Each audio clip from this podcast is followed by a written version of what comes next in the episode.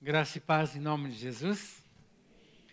Nesse primeiro momento, eu quero agradecer ao, pastor, à igreja, pela oportunidade de usar desta manhã e do culto da noite para lançar meu livro sobre Islã e cristianismo. Esse livro é terceira edição, mas ele fez, foi feito a primeira edição pelo AD Santos. E agora a gente colocou alguns artigos importantes escrito pelos próprios muçulmanos também no livro, um professor, doutor Jamil, que é doutor do Islã, e nós dois conversamos muito sobre o nome Deus Allah e fizemos um artigo só sobre isso. E uma das coisas mais preciosas desse livro, que eu agradeço a Deus, é que quando nós lançamos a primeira vez esse livro, ele foi colocado nas mesquitas do Brasil e indicado pelo Jornal do Islã para que os muçulmanos lessem. Ele dá uma visão para os muçulmanos do que nós pensamos e ele dá uma visão para nós do que um muçulmano pensa. Às vezes a gente tem uma ojeriza por, por árabes, por muçulmanos, que a gente pede para Deus levar, não para converter. Eu acho que a gente tem que mudar isso. Nós temos que clamar, porque Deus, a gente não está clamando e Deus está salvando eles, pelo amor que tem por aquele mundo e aparecendo pessoalmente em teofania para cada um deles. Esse é o amor de Deus. Ah, eu, como todo árabe, com a política da boa vizinhança e em agradecimento, o primeiro livro eu estou fazendo a dedicatória para o pastor da igreja, né? Então, estimado pastor, Sebastião, obrigado pelo apoio. Ore sempre pelo mundo árabe.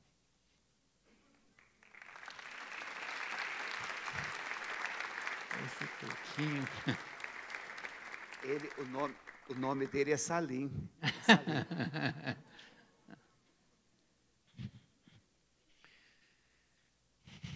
Vamos orar mais uma vez. Deus eterno, nós te agradecemos pela oportunidade de trazer a tua palavra. E nós queremos trazer a palavra do teu coração para o coração desse povo, Senhor. Povo que te ama, povo sensível à tua voz. E nós pedimos que realmente o teu espírito passeie aqui no nosso meio testificando aos nossos corações, trazendo atenção à tua voz e trazendo transformação para o louvor da tua glória.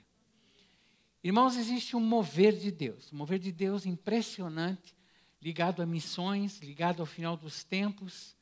E uma das coisas que tem me chamado a atenção é que está muito claro nas Escrituras o que é que vai acontecer antes do toque da última trombeta. E o registro ficou muito claro em Mateus 24, 14, que diz: Este evangelho do reino será pregado em todo o mundo em testemunho a todas as nações, e então virá o fim. Aqui não é pergunta, não é questionamento, é afirmação. Deus diz que o Evangelho, através de Cristo, palavras do próprio Cristo, será pregado sim. Antes dele vir, será alcançado. Só que ele diz o seguinte: será pregado primeiro em todo o mundo. Essa palavra mundo, às vezes, a gente entende geograficamente, ela não é geográfica. É onde existem pessoas que moram. Essa é a ideia de mundo aqui. Onde tiver gente habitando, ali a mensagem será anunciada. E ele é muito mais claro ainda quando diz em testemunho às nações. E a ideia de testemunho em nação, a palavra testemunha é martirel, que realmente significa pessoas que são mártires, que vão sacrificar e, mesmo se necessário for, vão dar suas vidas para que essa mensagem chegue a esses lugares. Agora ele diz: nações, falou mundo, falou nações. Nações é etnias, nações são pessoas que têm a sua própria cultura, a sua língua, pessoas específicas, onde vai entrar os indígenas, onde vai entrar os ciganos, onde vão entrar os latinos e, e os árabes, eles têm a sua peculiaridade e a mensagem será alcançada. Até por sinal, abro uma parênteses, agradeço os venezuelanos que estão aí, que são um grupo que a gente tem cuidado, que vieram ao culto hoje que têm sido alcançados também pelo amor de Deus. Agora, a mensagem que ele diz é a mensagem do reino. João Batista pregou a mensagem do reino. Quando Jesus eh, pregou, pregou a mensagem do reino. Quando Jesus transmite para nós a autoridade espiritual para pregar, ele diz: pregai a mensagem do reino. Quando ele disse para nós orarmos, ele disse: Venha a nós o vosso reino, para que todos nós realmente fôssemos alcançados. Mas a coisa que está acontecendo é uma coisa muito mais forte. Como que está essa dinâmica da ação de Deus, desse mover de Deus? Nós temos visto algumas coisas e temos participado dela, e a Alameda tem participado. Eu gostaria que se colocasse alguns lances para mim, o que aconteceu ontem em São Paulo, onde aconteceu em Brasília. Nós tivemos, olha que coisa maravilhosa, olha que coisa mais linda. Aí, no, no, no Allianz Parque, pode mudar? Morumbi, pode mudar? Tem mais, tem mais algum slide? Tem mais um? É, é esse aqui, esse, essa é cena, isso. Olha que coisa mais linda, amados. A maioria dos 150 mil nos três estádios ontem, no Descend, né, é uma média de idade de 24 anos. Uma juventude que Deus está levantando, inflamada pelo Espírito de Deus, cheia do Espírito, mais de 40 mil inscritos disseram sim, sim, eu quero ir para missões. Mais de 10 mil disseram, queremos cuidar de órfãos. Interessante isso. Tocadas pelo Espírito de Deus.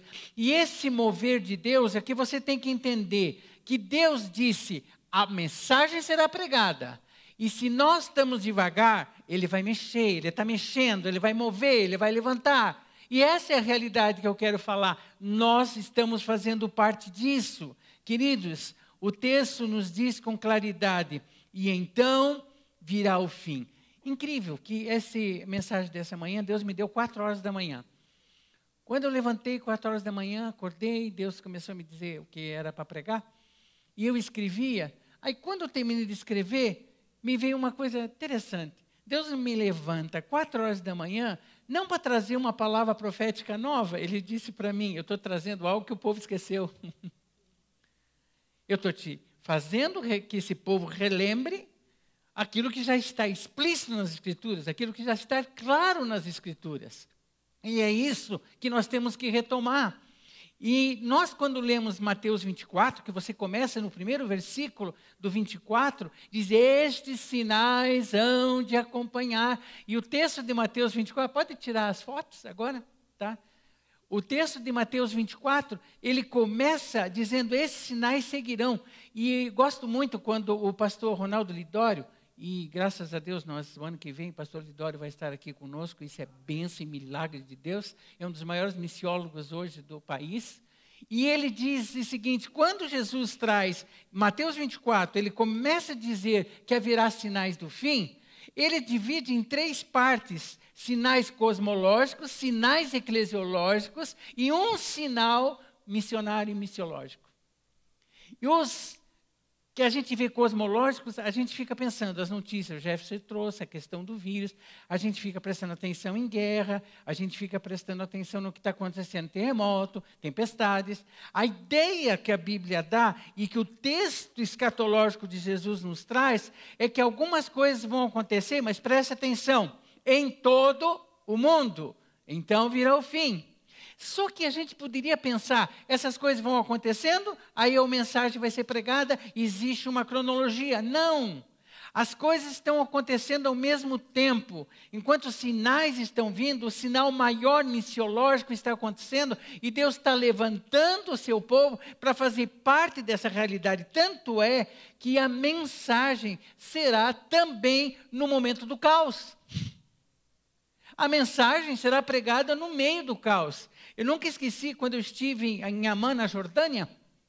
Nós estivemos reunidos com os sudaneses e os, os ex-muçulmanos que estudavam em Amman.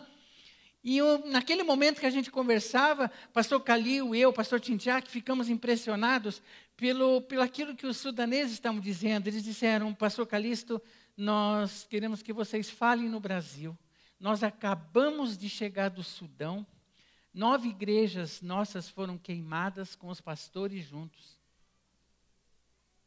E ele falou uma coisa. Em vez de haver revolta, os filhos se levantaram no lugar dos pais para proclamar. E o Sudão também será alcançado pelo poder do Evangelho do Senhor. Então, meio ao caos, você vê os sinais acontecendo. Por isso que nesses sinais que ele coloca, o cosmológico, ele coloca o eclesiológico também, vão acontecer. Serão odiados, vos matarão por causa do meu nome, vão se escandalizar, vão odiar, haverá falsos profetas, haverá iniquidade, o amor vai se esfriar. Toda essa realidade dentro da igreja. Mas ele botou um sinal maior como marca, então virá o fim, o versículo 14. Esse sinal missiológico, a missão será cumprida. Agora, de que forma? Que missão? O evangelho revelado que se torna encarnado em nós.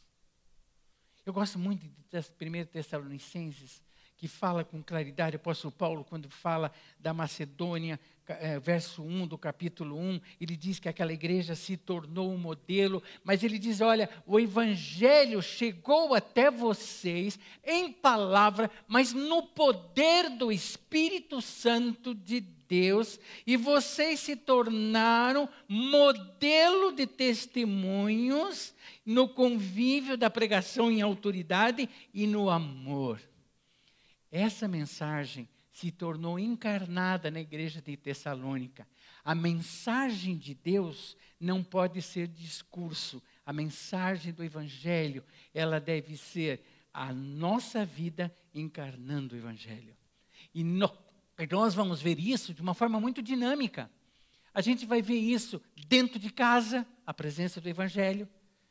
E não é aquela questão de chegar, a esposa chega, vai, o esposo chega em casa, vai pregar comida, quando ele vira o prato, um versículo bíblico. Arrepende-te, que o Senhor logo virá. Não! Não é esse tipo de coisa que vai acontecer.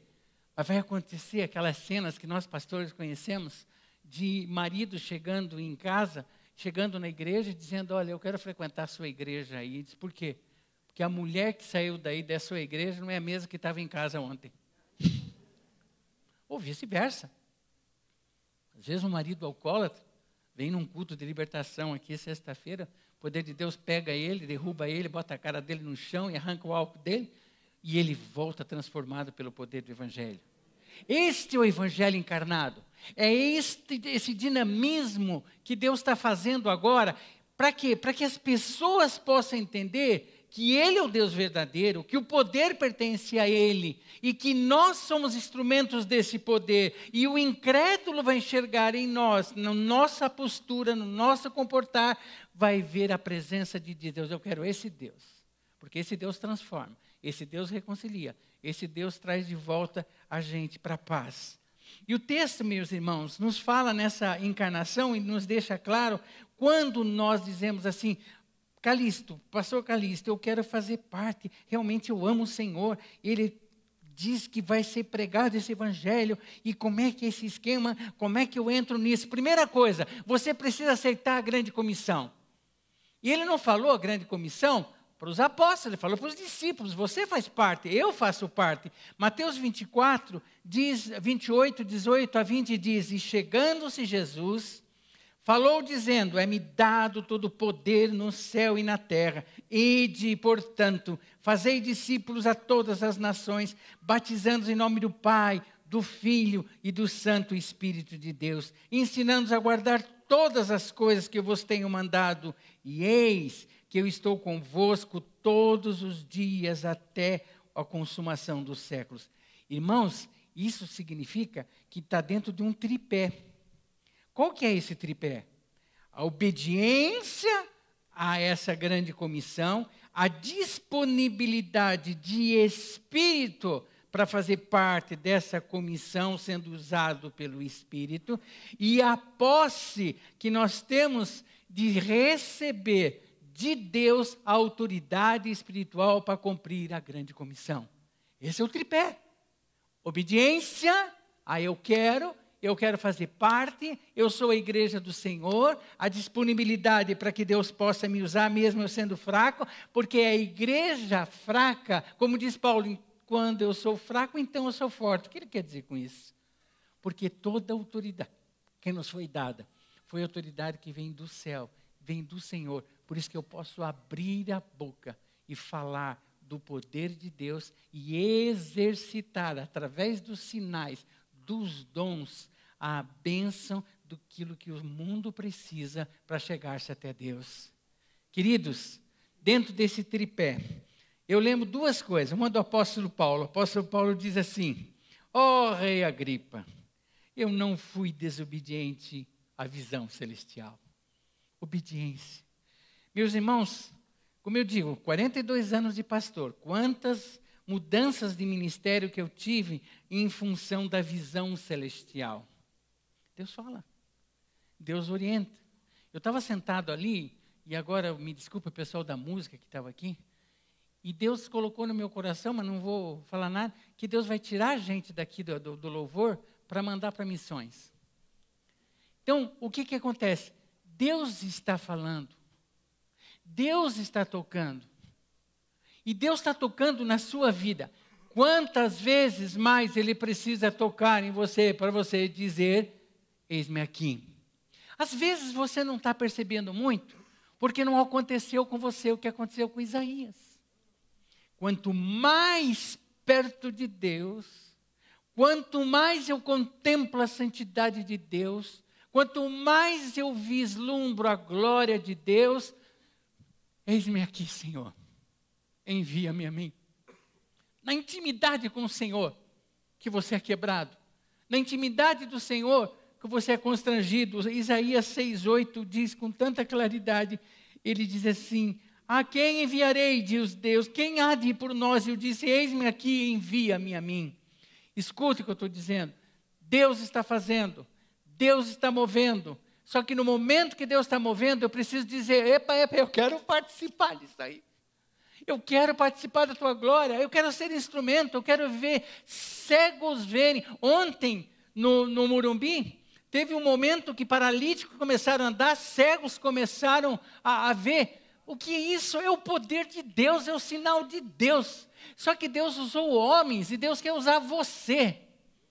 Dentro do curso que a gente vai estar dando do CMTF, nós vamos ter aqui o Tom, onde ele vai dizer para você, pergunta para a pessoa do seu lado, que doença que ela tem, se ela tem alguma doença. E no momento que a pessoa disser, você não vai trazer essa pessoa a mim, você vai abraçar essa pessoa e vai dizer: cura, Senhor, em nome de Jesus, na autoridade que Cristo te dá como igreja. Queridos, Silvana pregou sexta-feira sobre identidade. É verdade, nós temos uma identidade preciosa em Cristo. E muito bem. Minha esposa. Ah, desculpa. tá mas foi abençoada, graças a Deus. E quando você pregou sobre identidade, ela deixou bem claro que nós precisamos, a primeira coisa, entender que somos filhos e filhas de Deus. Esse é o mais precioso. Somos filhos e filhas de Deus. Isso nos dá segurança, nos dá um coração descansado, nos dá um coração em paz, nos dá firmeza, nos dá coragem, nos dá livramento. Porém, olha o que eu vou dizer para vocês. Deus não só te dá uma nova identidade, mas Deus transfere a autoridade de Cristo para você. E essa autoridade que eu estou pregando esta manhã, quando eu abro o texto de Mateus 10:1, chamando os seus doze discípulos, deu poder sobre os espíritos imundos para os expulsarem, para curarem toda a enfermidade e todo o mal. Repito, deu-lhes poder deu-lhes autoridade, transferiu autoridade. Quando nós recebemos e tomamos posse dessa autoridade, eu passo pela identidade e a segurança que eu tenho, pregar e anunciar a mensagem. Essa é a benção. Eu tenho autoridade no nome de Jesus. Eu me assusto, eu não sei vocês, quando eu leio na Bíblia que Jesus disse que nós íamos fazer mais do que Ele. Eu me assusto. Mas por que, nós faríamos mais do que Ele? É lógico que não seríamos nós maiores do que Cristo. Mas o mundo, ao ser alcançado, muitas mais coisas em termos de sinais iriam acontecer. Por isso que quando ele separa e nós nos convertemos, Mar Mar Marcos 16 nos traz para nós todo esse apelo que os sinais, e disse-lhe Jesus, é, Portanto, ide ao mundo, quem crê e foi batizado será salvo, quem não crê será condenado. E estes sinais seguirão aos que creem. Você crê, eu creio. Será que esses sinais estão acompanhando você em meu nome? Expulsarão demônios, falarão novas línguas, pegarão em serpentes, se beberem alguma coisa mortífera, não fará dano algum, porão a mão nos enfermos e eles são curados em nome de Jesus. Esse sinal não é para o pastor Sebastião, para os pastores desta igreja, é para a igreja do Senhor. Nós temos essa autoridade. Amados, está na hora. Deus está fazendo, está na hora de você fazer parte desta obra. Está na hora de você orar, você clamar, você pedir ao Senhor o milagre de Deus na vida da pessoa. E, como eu disse, isso faz parte do sinal da última trombeta antes que tudo termine. E eu quero dizer uma coisa: como é que Deus está fazendo isso? Eu disse para vocês que tem um levante sobrenatural de Deus. Só que nesse levante sobrenatural de Deus, os sinais dele, que eu disse, escatológicos, estão se cumprindo, mas ele disse duas coisas que eu tenho visto de uma maneira impressionante. Existe um momento cultural, intelectual, científico, tá? sociológico, globalizante, humano, que Deus está fazendo para que nós usemos como instrumentos deste poder. Vou falar sobre isso.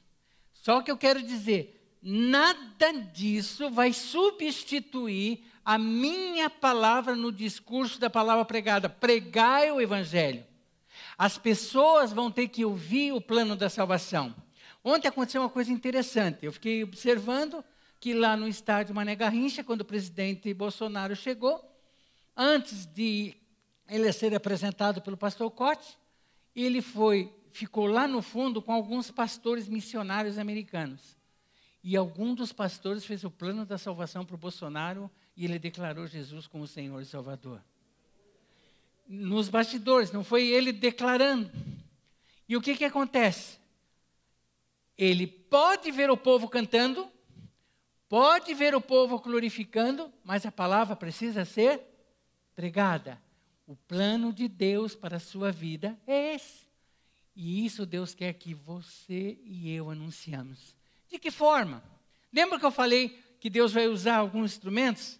Eu estive fazendo algumas pesquisas, uma das coisas que me impressiona é que a tecnologia, a igreja ainda não chegou ao alcance dessa tecnologia, tem sido tão grande no mundo, tão grande, que, na verdade, nós, a maneira como a gente pode alcançar, não só a juventude, todos vocês, usando. Eu fiz uma, dentro da pesquisa, 4 bilhões de usuários de dispositivos móveis no mundo.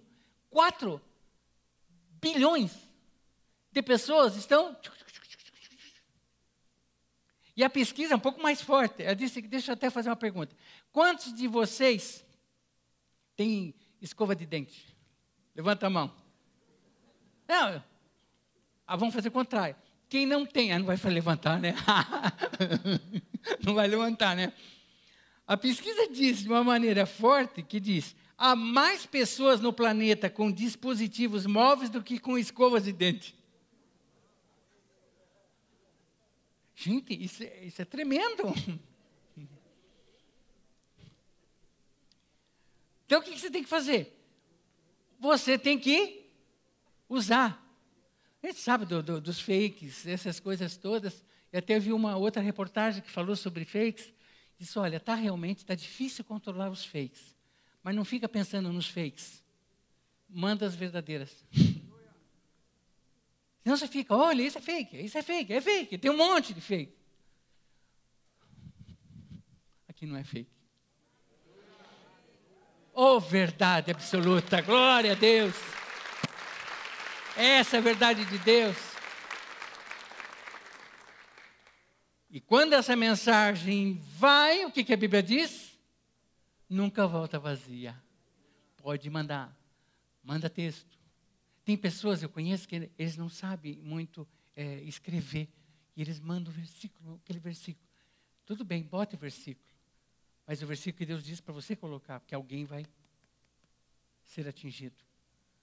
Tem pessoas que às vezes me mandam um versículo e bum, diz: Meu Senhor, o que, que o Senhor foi falar para ele? Aquele versículo alcançou o coração. Mas, gente, em cima disso, nós estamos vivendo oportunidade que você não pode dizer, eu não sei como fazer. Business as mission é uma das coisas mais incríveis que está acontecendo hoje. Você vai usar a sua empresa, os seus negócios, a sua profissão. Da maneira mais singular. Né? Eu vi uma médica ali sentada, eu me lembro de um, de um médico convertido, nunca esqueci, de Pato Branco, pastor Vasco, acho que era o nome dele. Ah, você entrava no consultório do Dr. Vasco, a primeira coisa tinha um folder, um flyer, né? É, contando a história dele, como ele aceitou Jesus. Para o paciente saber com quem está sendo tratado. Uma pessoa que ama Jesus, não é que negócio, não, não, não, é domingo, eu sou crente domingo. Né? Durante a semana, não, não quero esse negócio né, profissional. Não, o testemunho. Não é, é, triste quando você às vezes descobre uma pessoa que chega e diz assim: Ai, me converti domingo, foi uma benção maravilhosa. Vocês são colegas de empresa. Aí ele chega para você e diz: Olha, o poder de Deus. É... Você, eu também sou crente. O quê? Faz 30 anos que a gente trabalha junto. Não, vamos mudar essa história. Existe um mover de Deus do sobrenatural. Então você vai falar e as coisas vão acontecer. Você vai abrir a boca clamando a instrumentalidade do poder e os sinais vão de ser manifestos. Agora, queridos, uma outra coisa que a gente está tentando por todas as áreas nessa igreja, vendo onde Deus quer o que fazer, para onde vai, é, que as pessoas que vão para Moçambique levantem pé. Tem alguns aí que vão para Moçambique, lá, lá, Samuel, o pastor, a esposa, né? Não está enxergando alguém? Tá. Posso sentar. Ontem a gente se reuniu para Moçambique. Querido, posso dizer uma coisa para vocês? Olha que coisa linda. Uma das coisas que Deus está fazendo em termos de oportunidade, nunca, nunca, irmãos, houve tanta oportunidade de em pouco tempo fazermos tantas viagens. Você vai e volta em duas semanas e vai para os países. Prega, evangeliza, dá apoio. E uma das coisas, pastor, que Deus está me deixando bem claro: parcerias. Nós vamos apoiar. Então, apoiar, o alvo que eu, quando eu, eu vim aqui, eu disse para o pastor que eu queria trabalhar em missões, ajudar aqui. Disse, pastor, eu só entro se nós tivermos 40 missionários. Estamos com 15 ou 16 missionários. Por que não? Vamos estar em vários lugares desse mundo pelo poder do Evangelho. E você faz parte disso. E eu quero ouvir no final desse culto pessoas que vão chegar para mim, eu vou estar lá, e dizer, pastor, no meu caso, não é só a minha casa, não é só na célula que eu vou estar falando de Jesus, não é só no emprego, mas, pastor, o Deus dos céus tem me incomodado para eu ir embora e evangelizar e sair desse país. Eu sei. Silvana, você falou sobre isso, né, também sexta. Eu sei. Eu tenho uma testificação vibrante de espírito. Que Deus tem chamado algumas pessoas aí há bastante tempo. E você está quietinho, não fala para ninguém. Levante, porque Deus vai sustentar você. Queridos, para terminarmos, esse fato da mensagem de Deus ser uma mensagem de Deus que vai estar sendo intercalado, as coisas vão estar acontecendo. Você vai estar pregando o evangelho. O poder de Deus vai estar sendo manifesto em você. Você tem que entender uma coisa. Onde você está no quadro que eu preguei hoje? Que lugar que você está? Em primeiro lugar, eu não tenho jeito, eu tenho que falar sobre isso. Se você não reconheceu ainda a Jesus Cristo como Senhor e Salvador, não confessou na sua boca. Eu não estou dizendo que você é batizado, você está na igreja. Eu tenho que dizer uma coisa para você. Você está condenado ao inferno.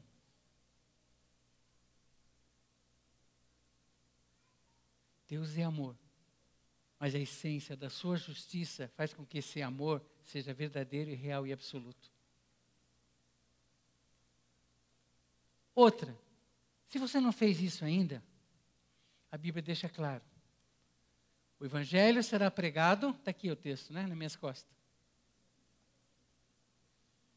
Então, virá o fim. Não tem jeito, ele já estabeleceu. O fim vai chegar. Agora se diz, e não é necessariamente quando você morrer. Ele vem, vai consumar, vai vir novo céu, nova terra, ele vai reinar. Porém, porém, em Mateus 25, está tão claro quando ele diz que os que estiverem à direita, não tem nada a ver com partido aqui, tá? Os que estiverem à direita, ele vai dizer: Vinde, benditos do meu Pai, recebei a coroa que vos está preparada desde a fundação do mundo. Mas o próprio Jesus disse que, que eu, os que estiverem à esquerda, apartai-vos de mim, malditos, para o fogo eterno, preparado para Satanás e seus demônios. Não é o Calixto, é o pastor Sebastião, mas é a palavra. O fim vai vir. Agora, a grande pergunta, primeira, se você está no quadro dos não salvos, por que deixar para amanhã? Romanos 10, 9 e 10, você põe para mim. Se você confessar com a sua. Vamos ler junto? Se você confessar com a sua boca que Jesus é Senhor e crer em seu coração que Deus o ressuscitou dentre os mortos, será salvo. Pode o 10, verso 10. Pois com o coração se crê para a justiça e com a boca se confessa para a salvação. Uma vez eu recebi uma membro da igreja e ela começou a contar a vida dela. Gente, mas que atrapalhada, a vida estava um caos. Eu disse, você é batizada? assim? eu sou desta igreja. Eu era pastor lá no Cajuru. Sim, eu sou dessa igreja. Estou aqui muitos anos. Eu disse, eu vou fazer uma pergunta para você, eu estou achando estranho, a tua vida está muito bagunçada, muito atrapalhada, alguma coisa não está batendo para mim. Eu acho que você não é nascida de novo. Aí expus o plano da salvação para ela, mostrei esse versículo e disse, você alguma vez confessou isso? Não, nunca. Nunca fiz isso. Você é batizada? É membro da igreja? Sim, a sua vida será transformada, só será mudada e você vai só poder dizer: Eu sou verdadeiramente de Jesus, se você confessar com a tua boca a Jesus Cristo como Senhor e Salvador. Irmãos, e não tem aquele negócio de que o outro vai garantir por você. Não, minha mulher é crente, aquela é, é ó, eu já estou garantido lá em cima, porque ela é com Deus, ó. Hã? Não tem nada disso. É individualmente. Há testificação no meu coração, que a gente muito boa aqui gente legal, amiga, pessoas assim, companheiras, amizades, mas que não são de Jesus. Nós não vamos se ver no céu. E outra, a Bíblia diz isso, que é, ele vai vir, vai estar dois numa cama, um vai ser levado. Não adianta você dizer para a mulher, você fica, né? ou, ou vice-versa, né? Tirão dois na lavoura. Por que, que a Bíblia diz isso?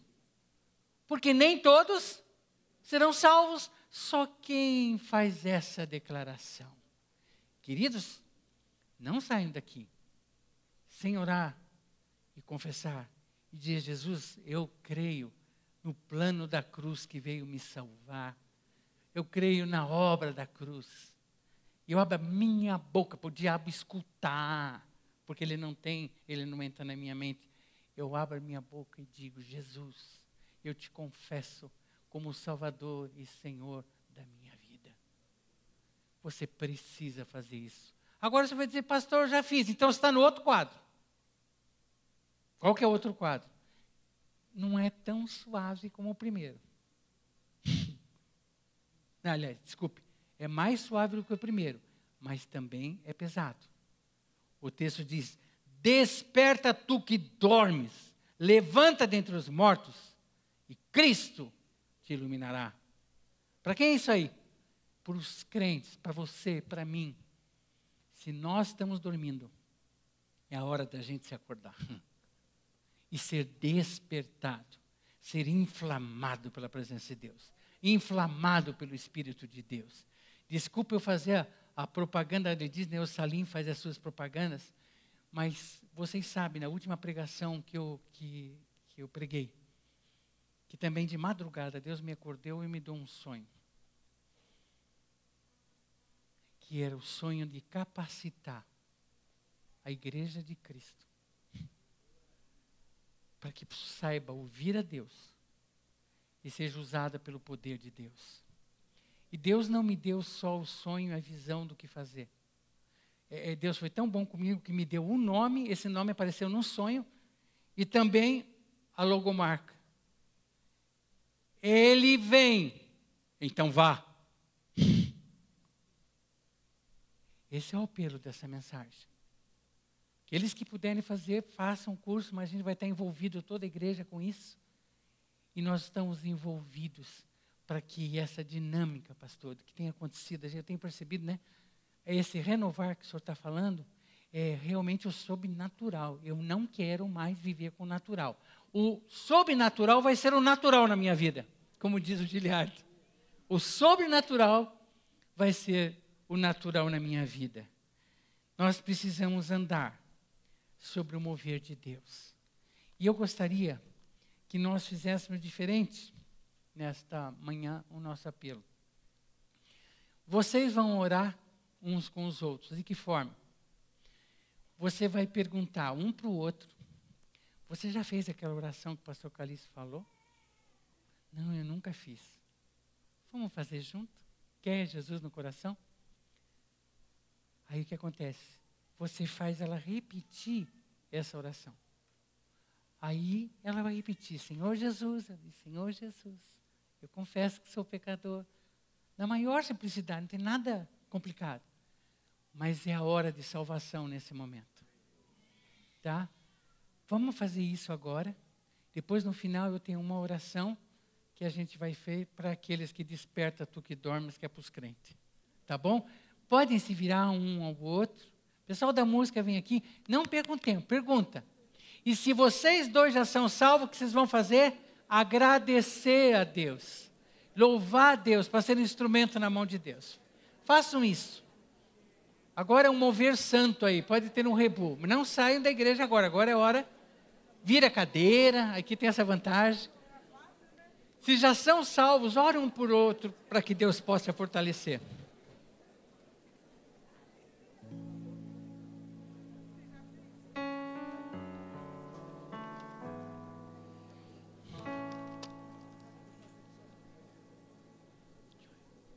Eu vou pedir para o pastor Sebastião vir para fazer a parte final da oração com eles.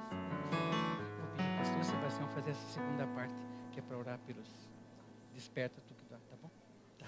Aí eu não sei a música, vocês.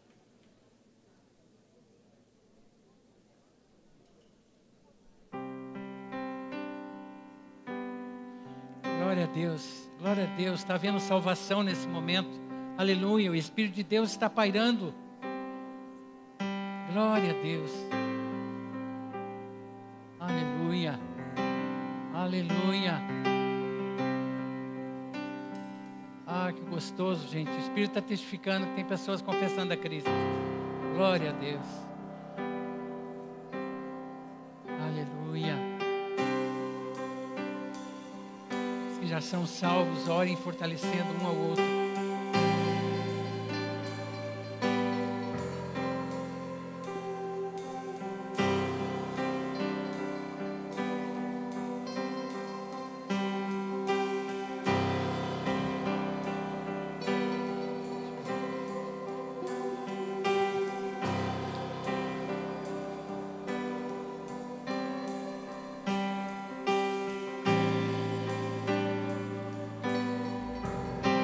Ore um pelo outro, fortalecendo a vida um do outro no poder de Deus, para viver esse mover de Deus sobrenatural.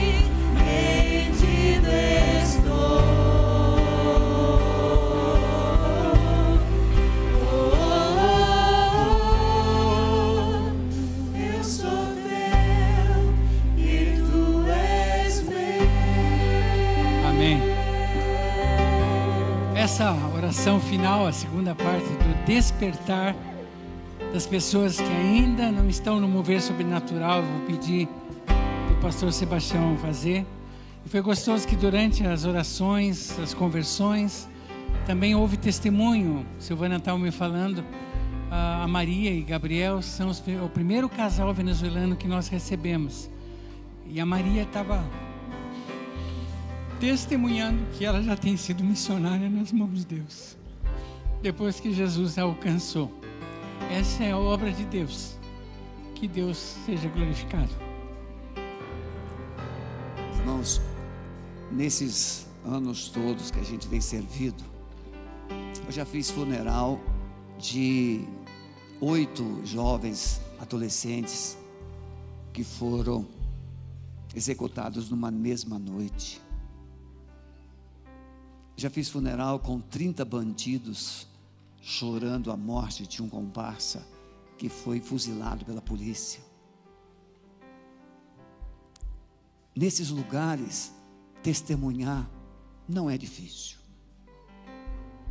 Qual sermão a ser pregado diante de um corpo que foi metralhado num confronto policial? e você está junto com 30 bandidos. Eu era pastor novo.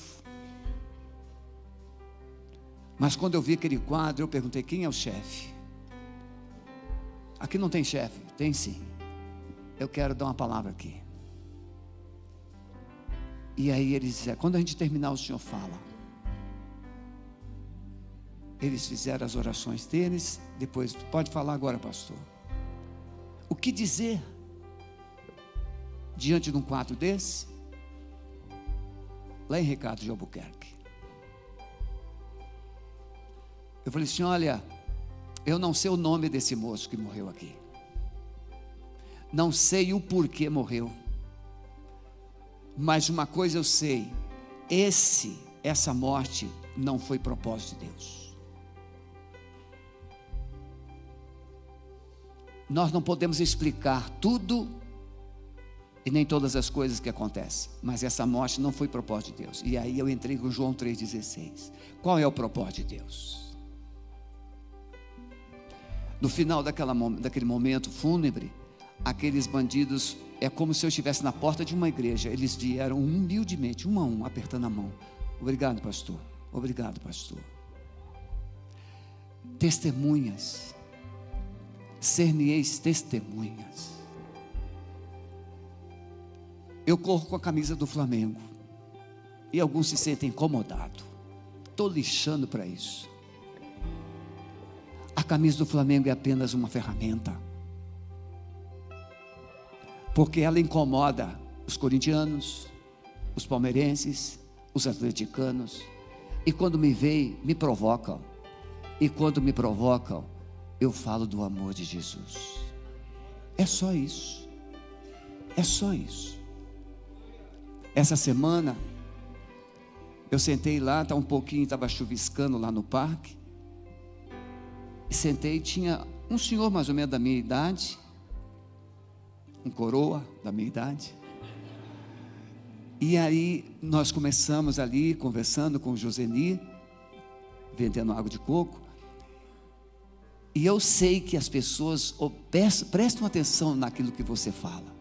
Então eu, eu prefiro pensar bem no que eu preciso dizer. E aí eu comecei a contar algumas coisas que Deus tem feito a algumas pessoas. Saí sutilmente e fui embora. No dia seguinte, Joseni disse: Pastor, aquele moço ficou tão impactado, porque tudo que o senhor falou é o que ele está vivendo em casa. Ele falou que vai lá na igreja. Talvez ele esteja até aqui. Ser-me-eis testemunhas. Pode ser um gari, pode ser um catador de papelão, pode ser um médico, pode ser um cientista. O coração ter o mesmo vazio. Que Deus já colocou o alimento na sua boca. O alimento está na sua boca. O poder já está nas suas mãos. E somos a igreja. Talvez essa semana Deus coloque você diante de alguém. Pastor Calixto colocou ah, comicamente: você chegar em casa, está escrito no seu prato, se não se converter, vai para o inferno. Mas às vezes é num gesto do almoço ou do jantar que nós vamos perceber como Jesus está presente no nosso lar. Meus momentos mais felizes têm sido eu e Sueli sozinhos na mesa. Quando nós paramos e olhamos a vida e identificamos quanto Deus já fez. A velhice chega, mas a vida não morreu. Eu quero desafiar você a ser um missionário primeiro dentro da sua casa. A vida de um missionário precisa ser vida de oração, de testemunho e paixão. Se ele não tiver relacionamento com Deus e testemunho, de nada adianta. Conversamos missionários que ficaram anos e anos e anos na mesma cidade e não conseguiu influenciar ninguém, porque faltou paixão. Então a primeira coisa você precisa ter paixão. Quem tem paixão, deixa tudo em segundo plano e coloca a sua paixão em primeiro plano não tem preço para um bom presente, não tem distância para estar junto, não tem nada, porque a paixão nos move para a pessoa que estamos apaixonados. Quero terminar dizendo: ontem eu ouvi duas palavras do Descende. E simples, não tem nada novo. Se você estava procurando algo novo, perdeu tempo. São as mesmas palavras. Quem quiser vir após mim, negue-se a si mesmo, tome cada dia sua cruz, vem e segue. Foi uma das palavras mais poderosas que eu ouvi. Eu fiquei chorando lá no meu escritório, eu e Deus. Aquele jovem falando sobre isso. Tomar a cruz eu quero fazer só esse apelo. Tomar a cruz não é estar disposto a sofrer, não. Tomar a cruz, primeiro, é reconhecer que você já é salvo. Reconhecer que você já foi lavado no sangue de Jesus. Reconhecer que você foi revestido de autoridade. Re reconhecer que você tem uma missão E segundo, se você é salvo, se você é luz, se você é salvo e sabe que tem uma missão, disponha-te. Eis-me aqui. Se você reconhece que já é um salvo e que Deus está te chamando para um propósito, eu gostaria que você saísse do seu lugar. Vamos encerrar esse culto orando, em nome de Jesus. E esse propósito é o Espírito Santo que vai dizer a você. É o Espírito Santo.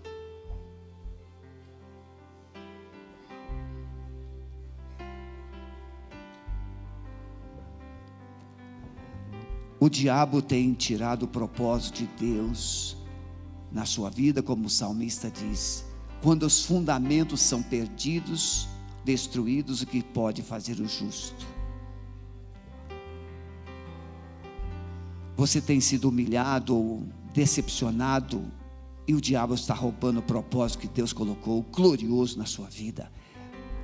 Manda o diabo se, se calar e comece a ouvir a voz do Senhor nesta manhã e diga: Eis-me aqui, Senhor.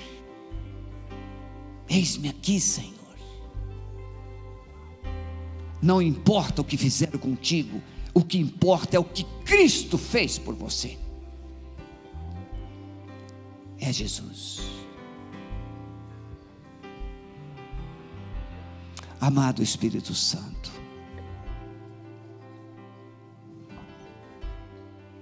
estamos cansados de sermos igrejas domingueiras,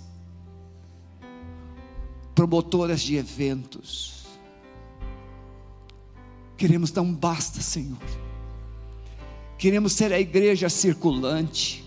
Queremos ser a igreja do dia a dia Queremos ser a igreja do porteiro daquele prédio, que testemunha, que brilha, que tem alegria nos olhos, que tem palavra de amor, que tem conduta. Queremos ser a igreja dos consultórios, queremos ser a igreja das engenharias, queremos ser a igreja dos professores nas escolas, nas universidades, queremos ser a igreja de policiais, de políticos, homens e mulheres que amem ao Senhor todos os dias Senhor. Chega, Senhor, de igreja somente no domingo. Nós queremos ser uma igreja viva. Onde estivermos, a tua glória estará sobre nós, o teu poder se manifestará, os milagres vão acontecer. Queremos ver isso, Senhor a começar dentro de nós e dentro de nossas casas.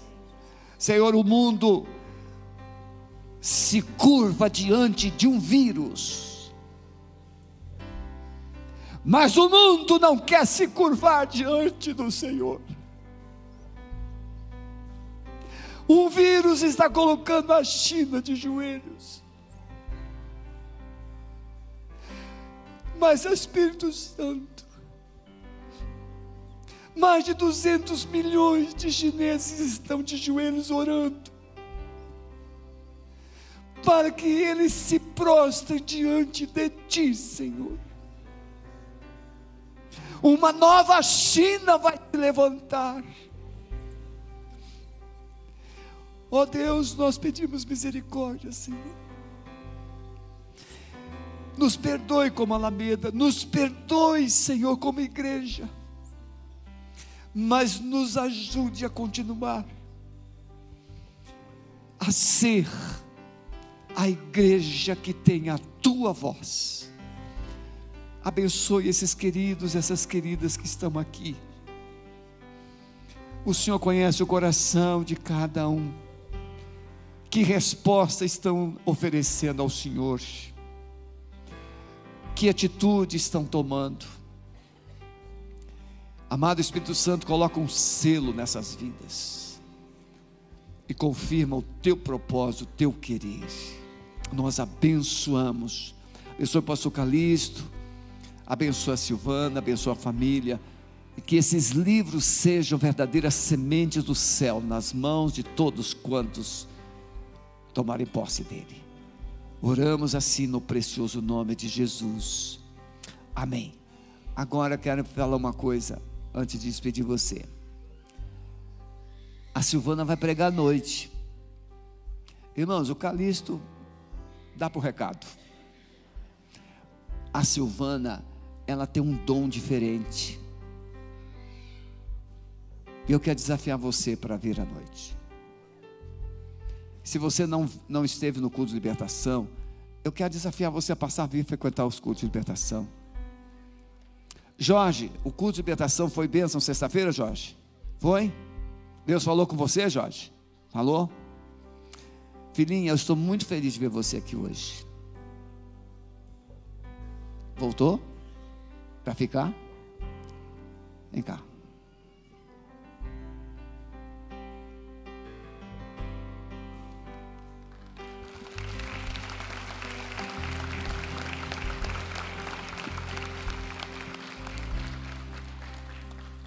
Jesus nunca desistiu de você.